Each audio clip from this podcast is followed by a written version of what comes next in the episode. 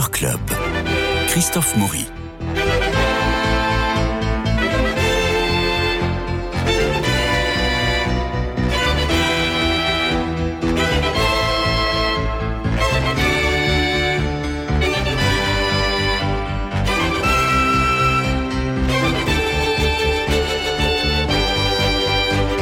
Quelle rentrée décidément Et nous sommes au théâtre aujourd'hui. Le théâtre, depuis les confinements liés à la Covid, n'ont toujours pas retrouvé leur public d'antan. Alors ça donne deux avantages. D'abord, des directeurs de théâtre qui avancent leur programmation, ce qui permet de voir des nouveautés depuis une quinzaine de jours. Ensuite, il est aisé de trouver des places, alors euh, soyons vigilants et sortons nos agendas tout de suite pour noter les places à prendre. Alors cette année, on va avoir toujours l'incontournable Jean-Luc Jenner, critique à valeurs actuelles, comédien, metteur en scène, directeur du théâtre de l'Ouest parisien. Théâtre que nous suivons attentivement, vous le savez, parce qu'il est un des rares théâtres totalement indépendants, c'est-à-dire lié uniquement à la recette de ses spectacles, à ses triomphes, à ses gloires. C'est périlleux, c'est authentique, et vous savez qu'il y a le l'intégrale euh, Shakespeare qui est en train de se prolonger au théâtre euh, du Nord-Ouest parisien. Nous irons le voir, et puis euh, vous savez qu'il écrit euh, tous les étés. On saura très vite quel est le livre qu'il a sorti pour euh, l'hiver prochain. Et puis nous avons une nouvelle voix, c'est Nadir. Nadir, vous êtes reconnaissable les soirs de première, on vous voit en coulisses. Je vous repère dans les rues d'Avignon. Vous êtes critique, précisément blogueur. Combien de followers? Ah, ces nouveaux supports, les réseaux sociaux sont extrêmement puissants dans tous les domaines. Et on a vu à Avignon l'été dernier combien les algorithmes guidaient davantage les festivaliers que les critiques dans la presse. Alors, ne croyons pas que les blogs remplacent le papier, car un mauvais article de Jean-Luc peut assassiner un projet, mais tout au long de cette année, nous aurons à la fois la presse traditionnelle et puis la presse de demain, c'est-à-dire les blogueurs avec vous, Nadir. Venons-en à nos rendez-vous de cette euh, rentrée. Qu'est-ce que vous avez vu, Nadir, qu'il faut absolument voir maintenant? Alors, j'ai vu quelques spectacles depuis que je suis rentré d'Avignon. C'est vrai qu'on s'est croisés à plusieurs reprises dans ces petites ruelles. Chaude, chaude, chaude. Très, très chaud. 41 même degrés, j'en pouvais plus. À l'ombre, et il n'y avait pas d'ombre la plupart du Non. temps.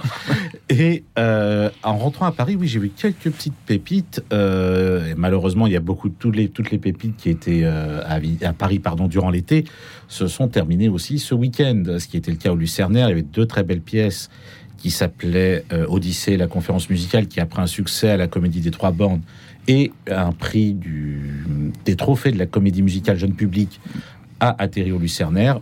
Et c'était très réussi. c'était très réussi, ça s'est terminé ce week-end. Et l'autre, c'était Love Songe Thérapie, une adaptation du Songe d'une nuit d'été de Shakespeare, Oui. en musical mis en scène par Ned Grugy, qui avec sept, euh, sept comédiens au plateau, qui était juste extraordinaire. Et pareil, ça s'est terminé ce week-end. Donc là, qu'est-ce qu'on va voir la semaine prochaine? Alors, que voyons-nous déjà? Je n'ai Le plus 5 plan- septembre. Je n'ai plus de planning en tête, Christophe. Bon. Que voyons-nous? Alors, moi, je crois qu'il faut absolument aller voir au théâtre Michel une idée géniale. Ah, la nouvelle pièce de Sébastien Castro. Voilà, Sébastien Gastro, que nous avons reçu ici pour euh, J'ai envie de toi. Mhm. Et alors, c'était assez drôle parce qu'il avait une bande-annonce Oui. que nous avons écoutée, Mhm. mais qui était d'une vulgarité épouvantable qui n'avait rien à voir avec le spectacle. Et il était dans le studio de Radio Notre-Dame, il rougissait. Je lui dis pendant la, hors, antenne, je lui dis mais Sébastien, qu'est-ce qu'on qu'est-ce qu'on fait? Euh, et bon, c'était assez drôle, mais une idée géniale. Je crois que c'est une pièce à voir. De toute façon, lui, c'est un, c'est un grand, grand comique. Bah oui, c'est un auteur qui, euh, si ma mémoire est bonne, dites-le. C'est sa deuxième pièce, C'est hein. sa deuxième pièce, c'est ça que j'avais demandé. Et première pièce, donc j'ai envie de toi, fait un carton autant à Paris, qui avait, elle avait commencé au Théâtre Fontaine, Mhm. succès oblige, elle a été déplacée au Théâtre de la Tour Eiffel, pareil. Euh, je sais pas s'ils ont fait une tournée, je- j'en ai plus le souvenir. Et là, oui, il démarre au Théâtre Michel avec sa nouvelle pièce, une idée géniale. Et ce n'est pas euh, la, la création vraiment du spectacle qui est le Théâtre Michel, parce qu'ils ont passé tout l'été à Orléans, je crois, c'était à Orléans, pour, euh, Pour préparer ça. pour jouer la pièce, tout à fait. Et c'est lui qui met en scène ou c'est José Paul C'est José Paul qui met en scène et qui joue aussi qui sur joue. scène. Là, c'est quand même fort parce que c'est Sébastien Castro qui écrit, José Paul qui met en scène, et les deux se retrouvent sur scène avec euh, deux autres euh, comédiennes aussi avec euh, eux, Laurence Porteil et Euh, Ça va être un cocktail Oui. détonnant de toute Ah façon. oui, très belle pièce, hein, je suis sûr. Alors, nous avons un, un énorme, un énorme événement, c'est Yvan Calberac qui le crée, puisque euh, sa pièce qui a si bien marché à la Renaissance sort au cinéma la semaine prochaine, La dégustation. la dégustation, et qu'il a filmé lui-même. Et puis, il y a Glenn, naissance d'un prodige, que vous avez peut-être vu à Avignon. Je l'ai malheureusement raté à Avignon, Bon. mais j'ai entendu des échos extraordinaires dessus, donc j'ai hâte de le voir euh, Donc, à Paris. donc nous allons, nous allons le, le voir au Petit Montparnasse. C'est naturellement Glenn Good. Et je demande à Yvan Calberac, je lui dis si jamais il y a l'aria des variations Goldberg, je ne viens pas. Et parce qu'on on associe toujours Glenn Good à l'aria des variations Goldberg. Et il m'a dit, mais c'était quand même le passage obligé. Donc on ira quand même, malgré euh, cette recommandation. Et puis, euh, au théâtre de Poche-Montparnasse, alors ça, c'est un événement. Il y a le menteur de Pierre Corneille dans la mise en scène de Marion Bierry. Et ça, ça a déjà commencé Euh, je cette semaine. Donc il faut absolument prendre des places parce que ça va être le, ça va être plein très très vite. Euh, et le travail de Marion Bierry est toujours euh, formidable. Elle connaît son corneille sur le bout des doigts. Et toujours couronné niveau public. Et c'est Euh, Brice Hilleret qui joue no- notamment. Excellent comédien. Donc, donc ça risque de vraiment de, de cartonner. Euh, à voir aussi, euh, eh ben, toujours Yvan Calberac qui euh, propose Humain au théâtre de la Renaissance. Alors ça, je ne sais pas du tout ce que ça, ce que ça vaut. Je ne sais pas de quoi il s'agit. Ah là, ce sera une création totale, je crois, Oui. avec une excellente distribution. Bernard Campan, encore, avec qui il a fait la dégustation. Isabelle Gélinas. Oui. euh, et d'autres et d'autres comédiens. Je crois que c'est une adaptation, si ma mémoire est bonne, d'une pièce Tout, euh, d'un roman. d'un roman, pardon. Absolument. Euh, donc ça sera à voir aussi. Puis alors, un, un événement, c'est la nouvelle pièce de Sébastien Thierry, Demain la revanche au Théâtre Antoine. Sébastien Thierry, alors c'est le meilleur et le pire.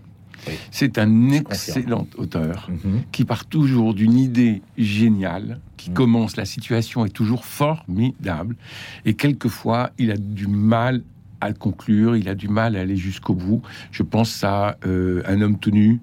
Euh, je pense. euh, alors, il y avait une pièce sur l'argent qui était très très bonne, qui avait été créée par Arditi. Comme s'il en pleuvait avec Pierre Arditi et Evelyne Buil, qui était, elle, très bien.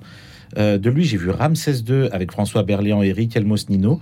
L'idée de base était très très bien. Et en fait, au fur et à mesure que la pièce avançait, la surprise tombait à plat. C'était, Voilà. euh, été un peu, euh, été un peu sec quand j'avais écrit ma critique dessus. J'avais dit, on avait l'impression que c'est un soufflet qui était, qui retombait trop vite. On, Mais on- oui. on- malheureusement, on comprenait tout de suite le, ce qui allait se passer au niveau de, euh, au niveau du personnage principal joué par François, François Berléand, pardon. Toutefois, par contre, sa pièce Momo, avec Formidable. François Berléand et Muriel Robin et Sébastien Thierry lui-même, était extraordinaire Extraordinaire. et bouleversante à souhait. Donc, comme je dis, il y a le meilleur Oui. et il y a le pire, et mais toujours, c'est une signature, Sébastien Thierry. Et demain, la revanche au Théâtre Antoine, forcément, nous allons nous précipiter. Et quelle distribution dessus, on peut dire. Hein. Gaspard Proust euh, et Daniel Russo, je pense que ça peut donner quelque chose de très très fort sur du Sébastien Thierry. Oui, donc c'est un événement, il faudra y aller au théâtre Antoine, au théâtre des variétés. Antoine Rowe, que je vais recevoir pour son, pour son livre qui s'appelle Monsieur Sénégal, au- qui est apparu chez Plomb pour cette rentrée littéraire, mais ça sera un mardi. Et Antoine Rowe qui reviendra peut-être avec David Sardou, ici même pour nous parler de Au Scalpel, qui est au théâtre des variétés. Vous l'avez vu? Hélas, non, j'avais tellement de spectacles Tous les à m'occuper à Avignon. Je n'ai pas pu voir les quelques beautés qu'il y avait là-bas, mais j'ai entendu de très très bons échos de Au Scalpel d'Antoine Rowe, le, le tandem donc justement entre David Sardou et Bruno Salomon. Bruno Salomon, Voilà. bien sûr. Euh, une sorte de Abel du 21e siècle, où on- avec justement un Bruno Salomon où on ne l'attend absolument pas. Euh, Il y avait de très, j'ai eu de très très bons retours dessus. Je- en fait, comme Glenn, comme Glenn et comme au scalpel, ce sont des pièces qu'on regrette d'avoir ratées dans ces, ces, Oui, ces parce qu'elles ont, premières de création à Avignon. Ben, Elles ont été créées à Avignon et souvent c'était entre 11h et 13h que toutes ces pièces Se jouaient. où je courais partout et vous, Christophe, vous jouiez. Donc, on Absolument. avait un peu de mal à aller les voir. Donc, donc on les a pas vus encore, mais on en parle avec beaucoup de euh, beaucoup d'attente et de gourmandise parce que vraiment c'est euh, euh, c'est une rentrée qui est qui est Très éclectique. Oui, éclectique et puis, et puis Oui, on a envie d'y aller, quoi. Ah bah oui, là oui. Alors, Lady Agatha au théâtre Saint-Georges, ça vous en avez entendu parler? Ah ça, j'en ai entendu parler, et ça, c'est une pièce où j'ai envie de courir pour, euh, pour la découvrir, parce que en dehors d'être un fan inconditionnel d'Agatha Christie, Hmm euh, je crois que j'ai presque lu tous ses romans policiers. J'adore son, son- son style d'écriture. Comme on dit, c'est la, la reine du suspense. Et on, et on connaît quelques petites bribes de la vie d'Agatha Christie, notamment cette fameuse disparition euh, dont tout le monde a entendu parler et qui a été adaptée au théâtre d'ailleurs, qui, qui était à Avignon. Mais là, vraiment, c'est sur sa vie dans son entièreté. Et, et donc, on a vraiment envie de courir, euh, découvrir vraiment alors, c'est un biopic. entière.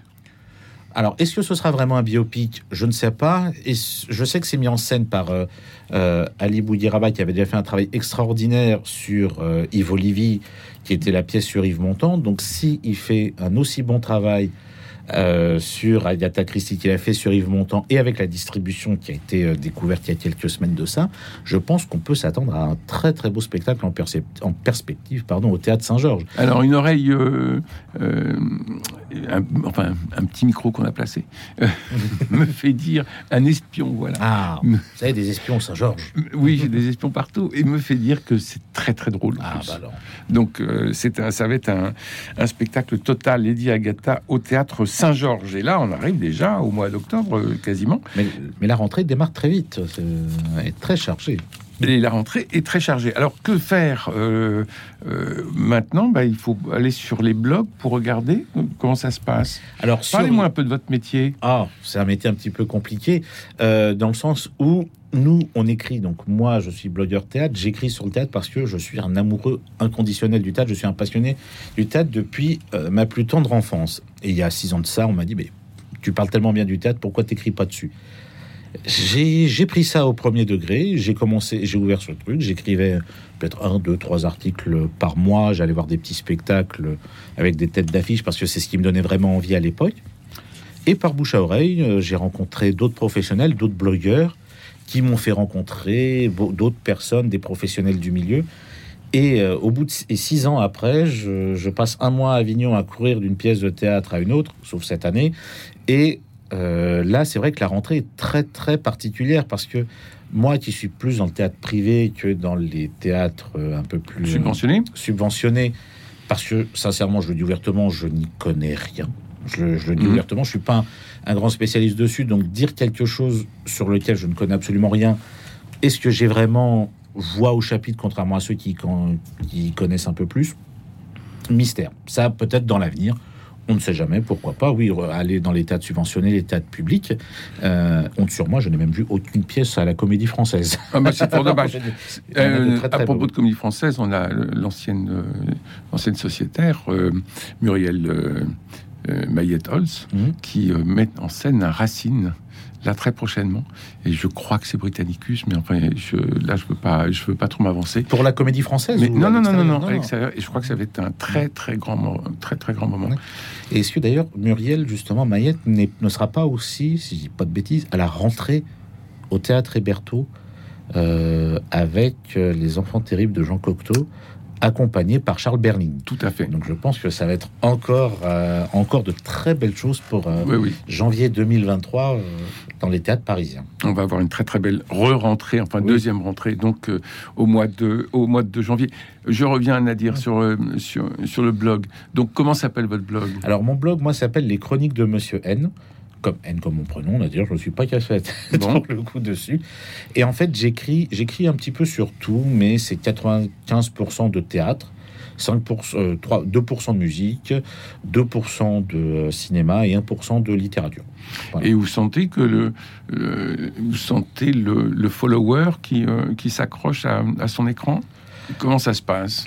Alors, Parce que c'est un métier quand même. Ah, mais c'est un métier très compliqué. C'est pour ça que euh, quand je suis face à de vrais journalistes, je dis bien ça entre guillemets, parce que Mhm. nous, les blogueurs, nous ne sommes pas considérés comme des journalistes, même si on écrit avec passion autant que certains vrais journalistes Mhm. qui, euh, qui écrivent vraiment, euh, qui ont une, carte de presse et qui écrivent dans des grands organismes. Des, Ne vous dévalorisez pas. Bah, euh, Bon, parlez-moi de votre métier.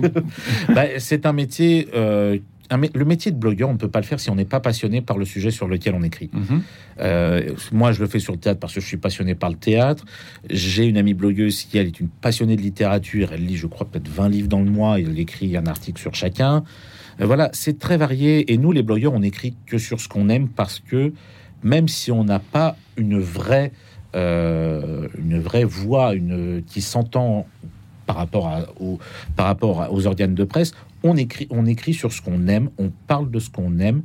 Et on a cette chance que depuis quelques années, les, les, les pardon, j'allais dire les journalistes, les blogueurs, euh, non, les, euh, les, professionnels du milieu du théâtre oui.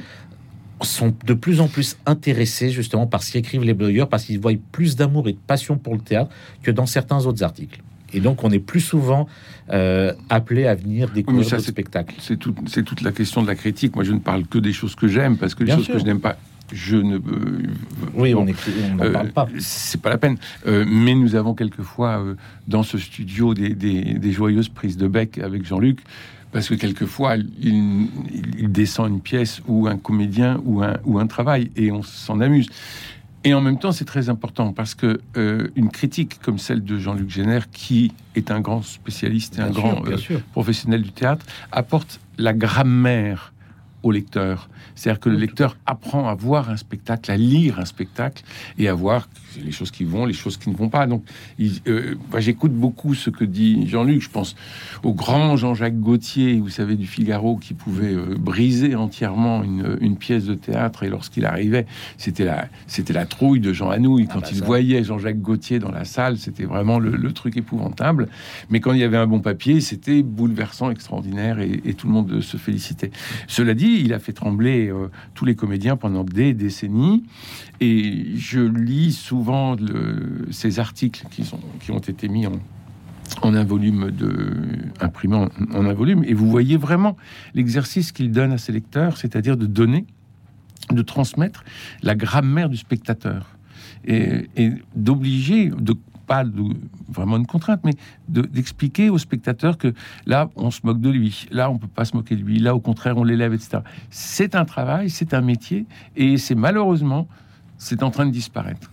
Alors oui, c'est une grammaire qui est très importante. Moi, lorsque j'écris, je, je, je, le dis toujours, même quand j'écris une, une, critique pas très positive sur une pièce, je dis ce n'est que mon avis. Bien sûr. Je ne veux pas, moi, euh, de mon simple métier de blogueur, même si c'est un métier tout aussi compliqué qu'un autre, je ne veux pas euh, dire au public non, cette pièce n'est pas bonne, n'allez pas la voir, parce que ce n'est que mon avis qui mm. dit que je ne l'ai pas aimé. il peut y avoir 20 blogueurs dans une même salle, ce qui est déjà arrivé, parce qu'il y a beaucoup de soirées blogueurs qui sont dans les théâtres parisiens, où il va y avoir euh, la moitié des blogueurs qui vont pas aimer une pièce, l'autre moitié qui va l'adorer, et trois qui vont rester suisses, neutres. Donc, ce métier-là de blogueur, on est, c'est toujours, c'est toujours un avis personnel, mais qu'on a envie de partager. Comme beaucoup partagent leur passion du sport, d'autres choses. Nous, notre passion, c'est le théâtre. Et on a envie que les gens retournent au théâtre parce que le théâtre a une connotation un peu péjorative qui est euh, le théâtre est quelque chose pour les vieux. Ce qui est une phrase que je déteste. C'est un truc de vieux, le théâtre. Absolument pas. C'est quelque chose qui est de tous les âges, euh, qu'on ait 20, 30, 40, 60, même 80 ans. Le théâtre peut intéresser et plaire à tout le monde. Et moi, il faut, rappeler, il faut rappeler à l'antenne qu'il y a des prix formidables pour les moins de 20 ans, de 26 ans. C'est 15 euros, je crois. Euh, je crois même que c'est 10 ou 12, oui, pour les moins de 26 ans dans certains théâtres parisiens. Je crois que c'est une dizaine d'euros, oui. Et vous verrez tout au long de cette saison euh, sur Radio Notre-Dame, à notre émission, je fais très attention aux, étudiants et aux adolescents. Surtout, envoyez-les au théâtre. Il n'y a rien de meilleur. Si vous avez votre ado qui passe son temps devant un écran, eh bien, vous achetez deux places de théâtre va vous coûter 20 balles, et vous lui donnez les deux places de théâtre en disant tu emmènes qui tu veux. Mmh. Et vous y allez, vous faites ça pour un, vendredi soir, par exemple, ou le dimanche en matinée à 17h. Il n'y a rien de pire que 17h au mois de décembre ou au mois de janvier quand il commence à faire froid et qu'il fait nuit. Mmh. Et eh bien là, vous envoyez votre ado au chaud dans un théâtre. Au chaud dans un théâtre et qui va revenir. Il connaîtra le menteur de Corneille, il mmh. connaîtra ses classiques sans les avoir lus, mais parce qu'il les aura vécus. Et puis il pourra dire bah, ça j'aime ou ça j'aime pas. Mais il aura vécu un moment. Et il aura vécu un moment avec la personne de son choix, de son choix, sa petite amie, son copain, son frère, qui vous voulez. Et hop, euh, il, euh, euh, voilà, c'est vraiment ce qu'il faut faire, je pense, pour cette rentrée. Les bonnes résolutions de la rentrée, si vous avez des ados et que vous êtes parents et qui se passent leur temps derrière leurs écrans, eh bien, prenez des places au théâtre. Mmh, au théâtre, au théâtre euh, Saint-Martin, où il y a où il y a quelques grands classiques, mais je pense aussi au théâtre du Ranelagh. où Vous avez Jean-Philippe Daguerre Mm. qui revisite des classiques. Il y avait le Cid, il y avait euh, les Trois Mousquetaires Le médecin malgré Le lui, médecin malgré qui revient lui, d'ailleurs, qui revient. Le Don Juan. et le Don Juan. Les deux reviennent au Ranelagh d'ailleurs à la rentrée. Et ben, envoyez vos ados au théâtre du Ranelagh le dimanche après-midi à 17h. Surtout sans vous. Oui. Surtout sans vous, parce que comme ça, ils auront l'impression d'être des grands. Et c'est vrai, ils le sont déjà, parce qu'ils rentrent dans une salle de théâtre. Ah, mais ça, ça, ce serait le rêve que tous les jeunes puissent y retourner. Et ça leur permet de découvrir des classiques qu'on leur fait juste lire à l'école. On leur fait découvrir beaucoup de classiques. Là, ils peuvent le découvrir en vrai, vraiment jouer. Euh, Toute la question, le théâtre doit-il être lu ou doit-il être joué? Vous avez 4 heures, ça se fait en classe de première. Mais euh, naturellement, quand Molière nous dit euh, j'étais obligé de, de faire imprimer ma pièce, mais venez la voir parce que c'est au théâtre qu'elle se joue. Oui. Eh bien oui, il faut aller au théâtre pour assister à une pièce de théâtre. C'est pas en le, lisant, en le lisant. ah, mais bien sûr que non. Euh, Lorsqu'ils le lisent à l'école, c'est du travail, c'est du scolaire. C'est une horreur. Alors que lorsqu'ils vont au théâtre, déjà, euh, il y a quand même un point positif lorsqu'ils sont à l'école, c'est que lorsqu'ils lisent cette pièce, ils peuvent se l'imaginer eux-mêmes. Et que lorsqu'ils vont au théâtre, ils vont découvrir une autre version de ce qu'ils ont imaginé en le lisant. Donc le théâtre est tout aussi important que la lecture, mais du- d'une autre, manière, je trouve. Hmm. Ça permet de, les- de faire travailler l'imaginaire, moi je trouve. Mais faites lire des Alexandrins de, de Corneille à un élève de troisième, ça va être très compliqué. En revanche, allez voir la comédie Le, le menteur au Poche Montparnasse. Et là, à mon avis, votre, votre adolescent aura pris un plaisir merveilleux et pourra parler de Corneille comme auteur comique. Voilà pour cette petite parenthèse, pardon, mais de, de le rappeler parce que je suis très soucieux de ça tout au long de l'année, que de chercher aussi des spectacles que les, que les jeunes peuvent aller voir sans leurs parents, seuls pour pouvoir euh, se faire leur culture. Et parmi euh, ces pièces, eh bien, je reviens sur euh, Glenn, naissance d'un mythe. euh, de Ivan Calberac. J'espère qu'Ivan Calberac viendra nous en parler euh, dans le courant du mois. Ça, ce sera un vrai plaisir. Ça sera un vrai plaisir parce que cette pièce a un, un énorme succès dès le début et très curieusement, il dévoile des aspects de la personnalité difficile, ombrageuse, torturée de Glenn Gould. Euh, vous savez, il avait toujours sa même chaise, il avait toujours euh, la même hauteur sur le piano. Enfin, il était très très compliqué. Il va mourir d'une- crise cardiaque assez jeune, vers, la cinquantaine. Et euh, c'est un, musicien euh, tout ce qu'on veut, enfin, parce qu'il a été. on reconnaît à son toucher du clavier, on reconnaît tout de suite le son de son piano. Et comment devient-on Glenn Gould? D'ailleurs, naissance d'un mythe. C'est le sous-titre de la pièce. Euh, on va s'apercevoir que sa mère était très présente et que euh, finalement c'est un c'est un homme qui aura été peut-être brisé dans son éducation et qui sera une sorte de, de enfin enfermé dans son dans son clavier et dans ses notes. Alors Yvan Calberac, on le connaît. Euh, il est tendre. C'est un garçon qui a un regard très positif sur les choses. Euh, on se souvient de Venise n'est pas en Italie, Magnifique. merveilleux roman et très beau seul en scène. Mm. Euh, on se souvient de la dégustation. Oui. Bon, moi, j'avais- un- Oh, moi, j'ai plutôt apprécié. J'ai malheureusement euh, vu tard. Euh, Venise n'est pas en Italie. Bah, je l'ai vu à Avignon l'année dernière, tout simplement. Mhm. Donc, c'était vraiment dans les dernières représentations. Euh, la vraie, la... Ivan Calberac, moi, je l'ai vraiment découvert avec l'étudiante et Monsieur Henri, Eh oui, qui était une pièce extraordinaire avec Roger Dumas et Sébastien Castro, d'ailleurs, Mhm. qui joue et Lisiane Maïs. C'était vraiment extraordinaire. Et, euh, et ensuite, la dégustation. C'est ces deux pièces-là que j'ai vues en premier et j'ai vu un Ivan Calberac plutôt, euh, on va dire, oui, dans, le, dans la réalité, parce que là, on, on est, on est vraiment dans une réalité lorsqu'il écrit. Et euh, là, ça donne encore plus envie de découvrir ce qu'il. c'est une sensibilité, Voilà. un talent et un regard merveilleux. Mm. Donc, nous avons hâte d'aller voir la pièce. Il me reste à remercier Cédric Coba pour la réalisation, Philippe Malpêche pour l'habillage, François Dieudonné pour l'organisation des studios, Agathe Bollard pour les relais sur les réseaux sociaux. Et oui, nous y sommes aussi. Ah. Et puis euh, vous, Nadir, pour euh, votre euh, participation merveilleuse tout au long de l'année. On va pouvoir rentrer dans les esprits des blogueurs et peut-être que ça va nous donner d'autres d'autres idées. La semaine prochaine, nous parlerons donc d'une idée géniale, la nouvelle comédie de Sébastien Castro qui a commencé la semaine dernière au théâtre Michel. Je peux juste vous dire que c'est à crever de rire. alors, Ce qui n'est pas étonnant venu venant de Sébastien Castro. alors, bon week-end et je vous embrasse.